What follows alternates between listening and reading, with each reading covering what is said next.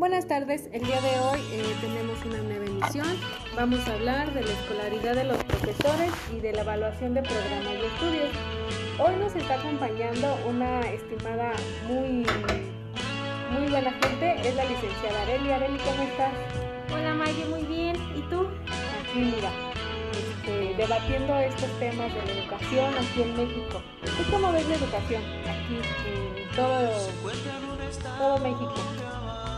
Pues yo pienso que es muy escasa. No, no hay educación pues escolarizada y creo que la familia. Yo creo que está muy mal el gobierno, ¿no? En muchas cuestiones, tanto en económicamente, en lo que es a nivel escuela y en muchos sentidos. Eh, para ser un maestro se debe de estudiar aproximadamente 5 años, eso es una aproximación, ya depende de cada persona si se quiera especializar en algo o este, hay algunas licenciaturas que por decir derecho te permite también ser maestro, los que estudian contabilidad o economía también pueden dar clases, pero ya las dan eh, a nivel universitario o este, en algunas preparatorias. ¿Tú cómo ves que un maestro debe de prepararse para que pueda enseñar lo que sabe?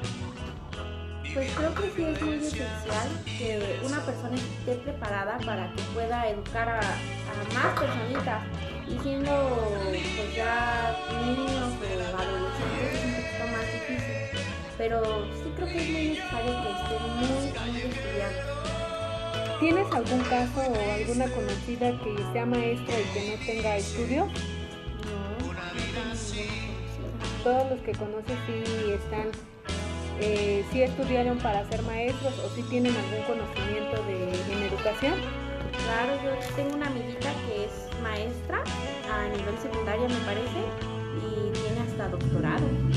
Eso es bueno porque depende de lo que estudies y de todos tus conocimientos es lo que vas a, a enseñar y es como decías hace rato, eh, debes de estar bien preparado para poder enseñar porque los niños o todas las personas eh, son como esponjitas, ¿no? Que absorben lo que, lo que van, lo que tú les dices. Entonces, si tú les das buenos, buenos métodos o buenas técnicas de aprendizaje, pues bueno, ellos van a aprender.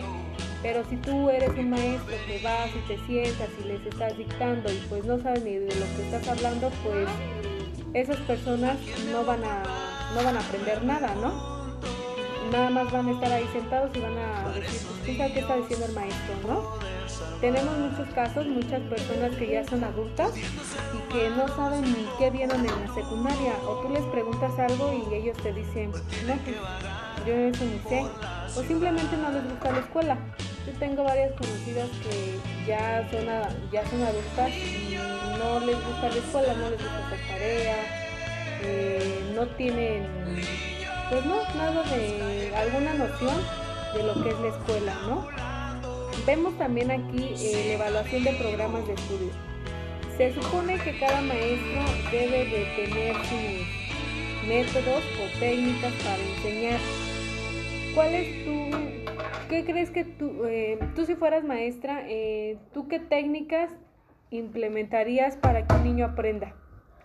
Yo creo que las psicológicas, ¿no? Porque, pues como dices, un niño va aprendiendo, es una esponjita y va aprendiendo, va aprendiendo, y son cosas que no te sirven solo para la escuela, sino en tu vida diaria. Y sí sería algo como más psicológico, que se trate más así, más a fondo, no solo por encimita, que todo, realmente todo lo que te enseñan en la escuela sirve para, para usarlo en tu vida diaria. Pero sí hay, hay cositas así que tendrías que usar para, para tener una, ¿cómo se dice eso?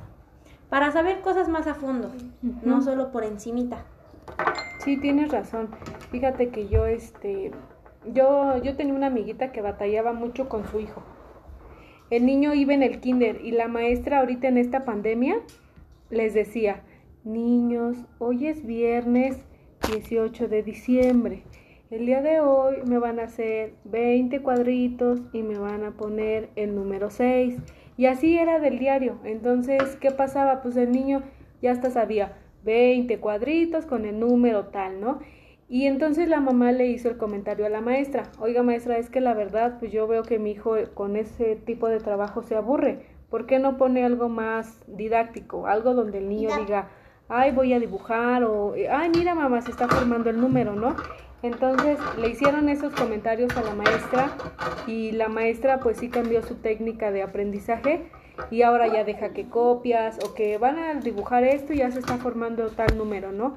Entonces yo creo que depende mucho de qué métodos utilices como maestro para que los niños estén motivados y tengan ganas de seguir estudiando y de, de aprender, ¿no? Porque si eres un maestro muy tradicional, pues el niño no va a querer asistir a clases ni va a aprender nada.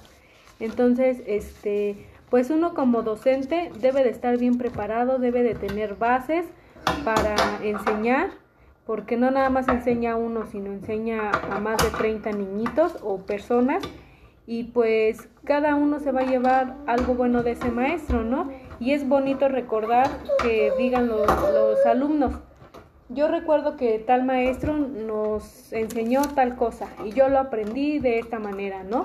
Entonces, este, pues depende mucho de, de qué estudios tenga un maestro para que pueda enseñar y cuál, cómo, este, la forma o los métodos de cómo enseñar. ¿No crees que sea así?